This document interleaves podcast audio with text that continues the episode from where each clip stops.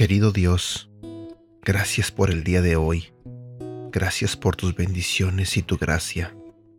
Dios, ayúdame a confiar más en ti. Ayúdame a confiar en tu plan que tienes para mi vida.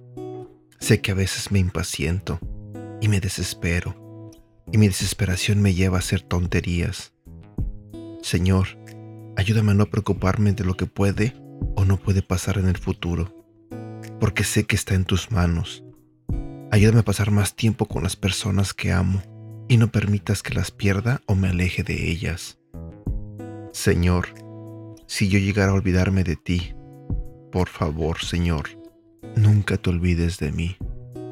En el nombre de tu Hijo Jesús. Amén. Hola, ¿cómo estás?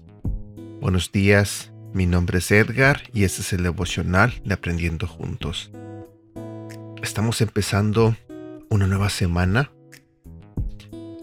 Pronto será Navidad, falta muy poco, así que espero que todos estén listos y preparados para celebrar a nuestro Señor, para celebrar al Rey de Reyes. Acuérdate que no se trata de regalos, de comprar aquí y comprar allá. Acuérdate que se trata de celebrar a quien dio la vida por ti, a quien dio la vida por mí. Se trata de celebrar a nuestro Señor Jesucristo. Solo eso te digo, no olvides que se trata de celebrarlo a Él. El día de hoy vamos a hablar de un tema que se titula Vete y no peques más. Algo muy triste que sucede en muchos países es que las tasas de reincidencia carcelaria son muy altas es decir, personas que han cometido delitos y que entran en la cárcel, lastimosamente vuelven a delinquir y caen nuevamente tras las rejas.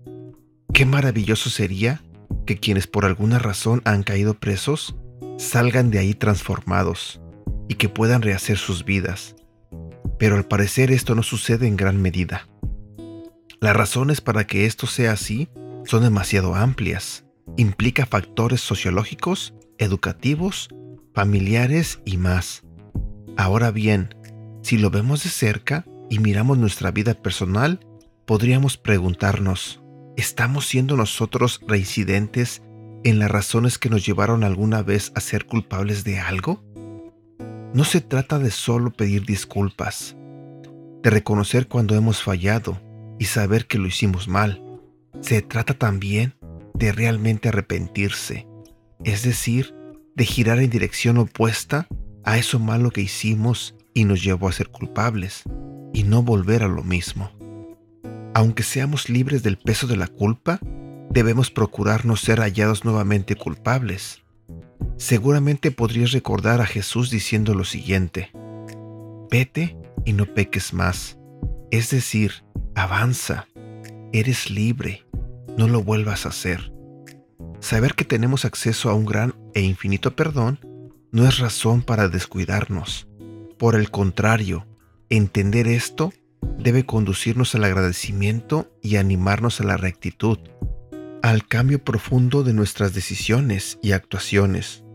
Pienso que una buena manera de expresar lo beneficiados que nos sentimos por dicho perdón es evitando hacer abuso del mismo, es decir, cuidándonos aún más. Versículo para recordar. Romanos capítulo 6, versículo 11 y 12.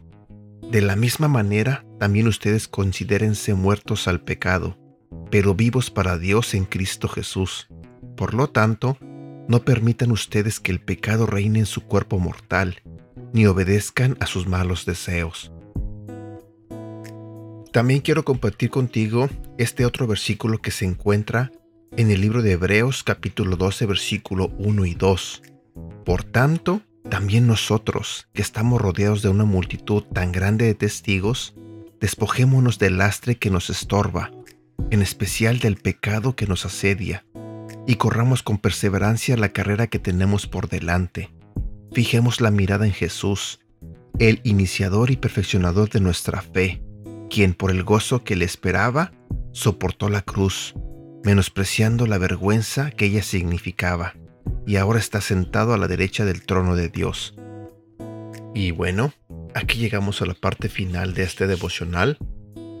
No sé, pero en lo personal se me hizo muy interesante. Creo que entendí muy bien el mensaje.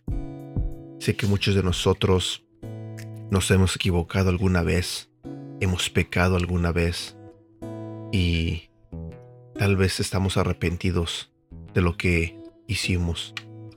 Tal vez ya experimentamos las consecuencias de las cosas malas que hicimos. Te invito a que te arrepientas, que te arrepientas de corazón. Le pidas perdón a Dios, que le pidas perdón a esa persona a quien dañaste, a quien heriste. Y en serio, no lo vuelvas a hacer. No vuelvas a caer en lo mismo. Se vale ser mejor. Se vale ser otra persona. Una persona que refleje que Dios está en él, que Dios está dentro de él. Una persona que muestre y haga la voluntad de Dios. Espero que tengas un feliz inicio de semana. Cuídate y que Dios te bendiga.